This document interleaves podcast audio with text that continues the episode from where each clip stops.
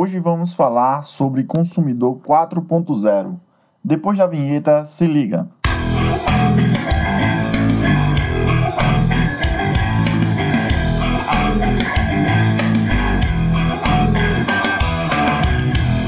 Pessoal, sou Anderson Ramon. Esse é o podcast número 3 falando sobre consumidor 4.0. O consumidor 4.0 é resultado dos meios que temos hoje à disposição após a revolução do mundo marketing por meio do rádio, TV, mídia impressa e agora internet. Com o avanço tecnológico, o comportamento do consumidor mudou e isso impactou de forma radical a maneira que passamos a interpretar as características e hábitos de consumo. O consumidor 4.0 prioriza a experiência mais do que os produtos ou serviços.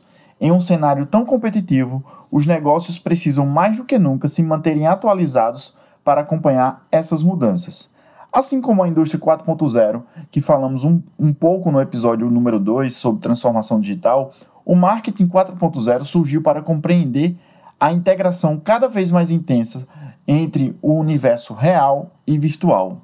O cliente 4.0, portanto, é aquele altamente informado, socialmente conectado, sensível a preços, confia na opinião de terceiros, gosta de se autopromover e busca uma gratificação instantânea, tornando-o cada vez mais exigente e muito ativo em suas escolhas. Contexto em que estamos exige que agora as empresas precisam se adaptar aos clientes, não apenas por produtos diferentes, mas também na comunicação, presença digital, inovação e no omnichannel, multicanal. O varejo omnichannel ganhou e ainda ganha força no mercado.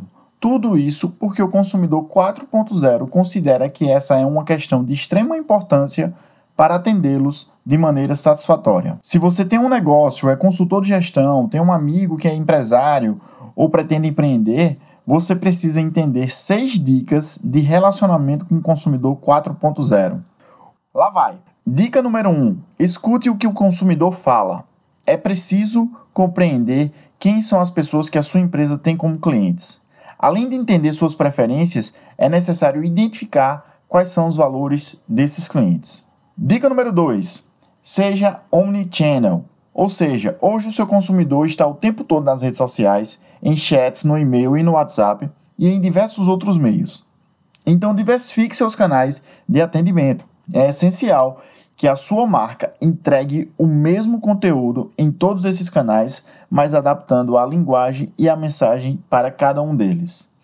Dica número 3: integração dos universos online e offline. O nativo digital, o tema de análise que é o consumidor 4.0, espera que a sua marca transite entre os mundos online e offline de forma natural. Hoje ficou fácil de ouvir, não esquece de me seguir lá no Instagram.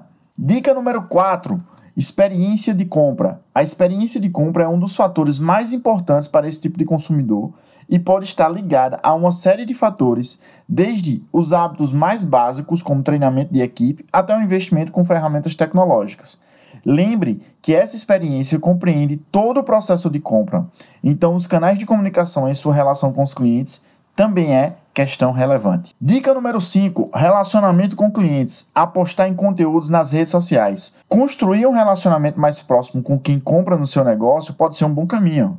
Há promoções de ações tanto no ponto de venda ou em um outro canal, com maior foco em relacionamento, hein? Dica número 6: sampling.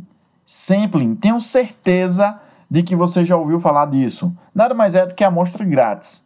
Essa estratégia busca estabelecer dois tipos de relações com seus potenciais consumidores: prestar mais atenção à sua empresa, que de certa forma contribui na ativação da sua promoção, e associar valores como confiança e generosidade. O sampling representa um efetivo mix de oportunidades com grandes possibilidades das marcas conquistarem mais competitividade e oferecerem excelência no atendimento de forma continuada. Certo?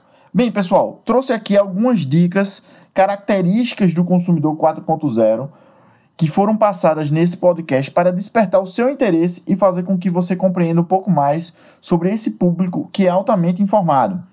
O episódio de hoje do podcast Anderson Ramon vai ficando por aqui e gostaria de agradecer a sua audiência, solicitar o compartilhamento em sua rede de podcast e redes sociais.